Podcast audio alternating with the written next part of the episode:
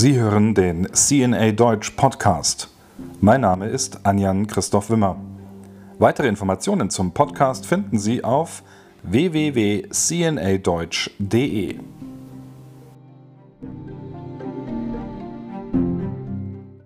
Singende Kinder und ein fröhlicher Empfang auf den Straßen der Hauptstadt. Papst Franziskus ist zum Auftakt seiner viertägigen Visite Mosambiks sowie mittlerweile der Inselstaaten Madagaskar und anschließend Mauritius in Maputo gelandet. Auf seinem elfstündigen Flug hatte der Pontifex für die Opfer von Hurricane Dorian gebetet, der diese Woche auf den Bahamas wütete und zahlreiche Menschenleben kostete.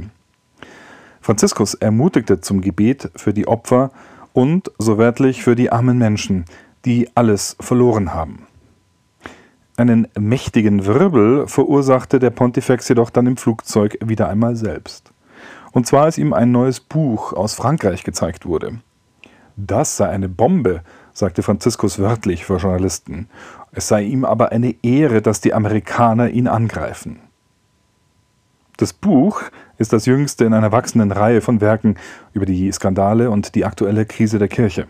Besonders über den Fall des überführten Sexualstraftäters Theodore McCarrick sowie der massiven Vorwürfe in diesem und anderen Fällen von Erzbischof Carlo Maria Vigano gegen Franziskus und andere Köpfe der Kurie. Autor ist der La Croix-Reporter Nicolas Senez.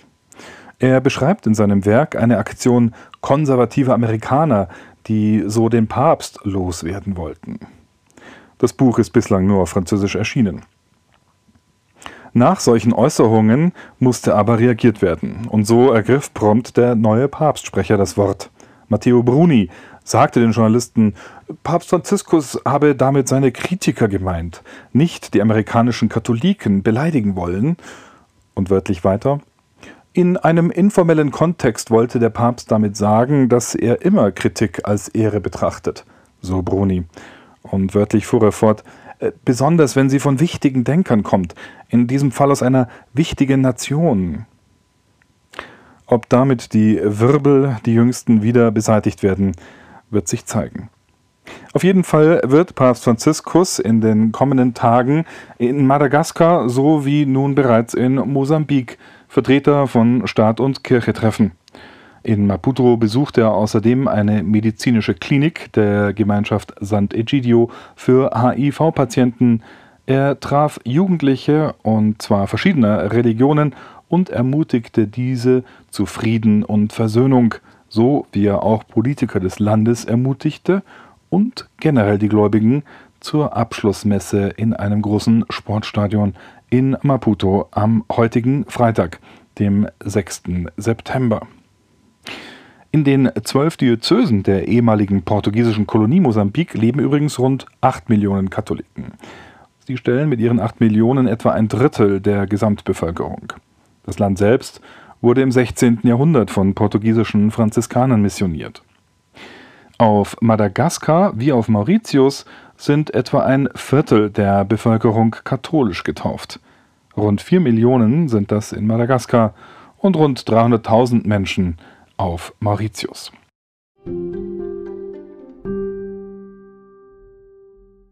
Zur Kirche in Deutschland. Wie riskant ist der angekündigte verbindliche synodale Weg? Kardinal Rainer Maria Wölki hat vor der Gefahr eines deutschen Sonderwegs gewarnt und vor dem Risiko einer Spaltung innerhalb der Kirche in Deutschland. Das berichtete das Kölner Domradio mit Verweis auf ein Interview des Erzbischofs mit der Kölner Kirchenzeitung. Papst Franziskus habe in seinem Brief an die deutschen Katholiken Ende Juni bereits eindeutig darum gebeten, in der Einheit mit der Universalkirche und dem Glauben zu bleiben, so Wölki, der soeben von einer USA-Reise zurückgekehrt ist. In vielen Begegnungen dort sei die Sorge vor einem deutschen Sonderweg zu spüren gewesen. Zitat dass wir schlimmstenfalls sogar die Gemeinschaft mit der Universalkirche aufs Spiel setzen und zu einer deutschen Nationalkirche werden, so der Kardinal. Das aber, Wölki weiter, das kann niemand wollen, und wir sollten die Warnung sehr ernst nehmen. Viele seiner Gesprächspartner hätten den Kopf darüber geschüttelt, so der Kardinal, dass wir in Deutschland bereit scheinen, das uns anvertraute Glaubensgut mutwillig zu verändern, weil es lautstark von uns gefordert wird. Wie CNA Deutsch berichtete, hatte Kardinal Reinhard Marx nach dem Treffen der deutschen Bischöfe im März 2019 angekündigt, man würde sich auf einen verbindlichen, synodalen Weg begeben und dabei unter anderem mit dem Zölibat, der Sexualmoral und der Machtstruktur der Kirche befassen. Später wurde dazu das Thema Frauen in Diensten und Ämtern der Kirche hinzugenommen.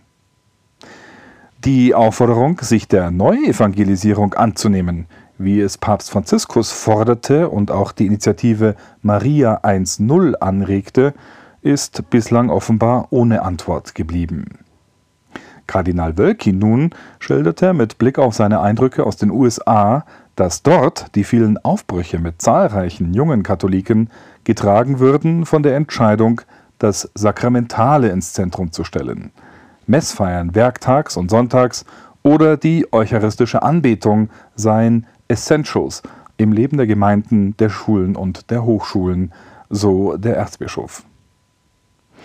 Auch Papst Franziskus hatte in seinem Brief an die Katholiken in Deutschland dazu aufgerufen, den Schwerpunkt auf Bekehrung, auf Gebet und auf Mission zu legen, statt auf Sex, Macht und Ämter, wie es nun der synodale Weg will. Unterdessen laufen die Vorbereitungen bei der Deutschen Bischofskonferenz und dem Zentralrat der deutschen Katholiken weiter auf Hochtouren. Das ZDK veröffentlichte diese Woche auch eine Liste der Teilnehmer nach Forum gegliedert. Sie sollen jeweils unter Leitung eines Laien und eines Geistlichen die anstehenden Themen diskutieren, die dann aber auch umgesetzt werden sollen.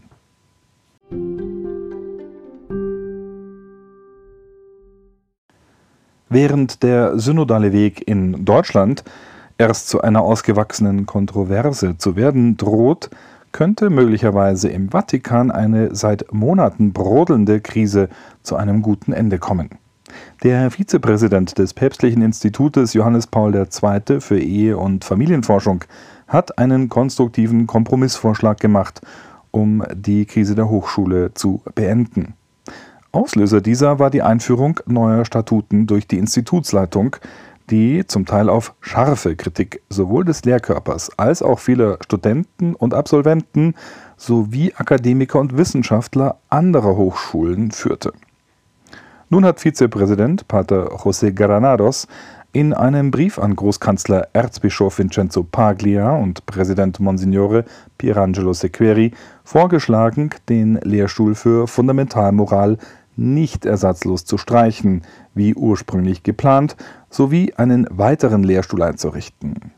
Das geht aus einem auf den 27. August datierten Schreiben hervor, das CNA Deutsch vorliegt.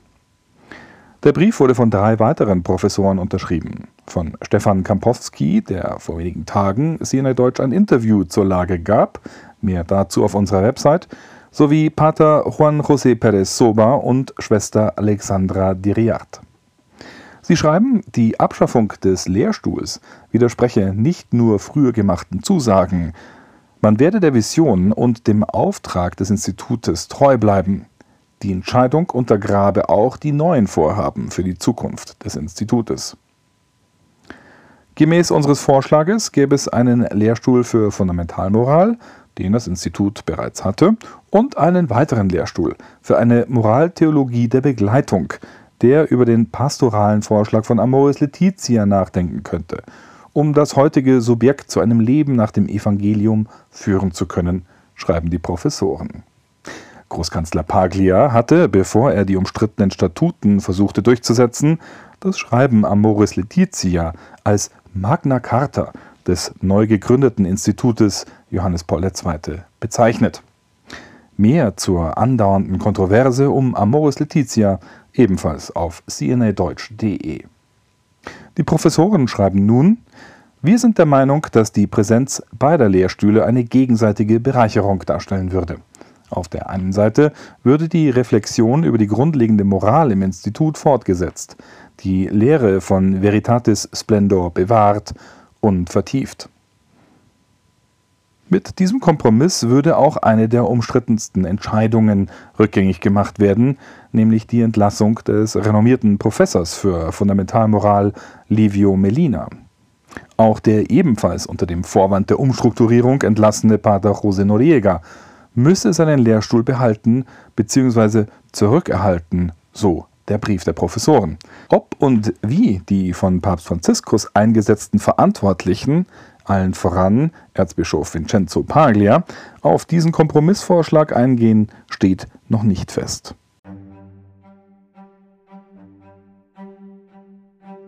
Weitere Informationen zum Thema auf www.cnadeutsch.de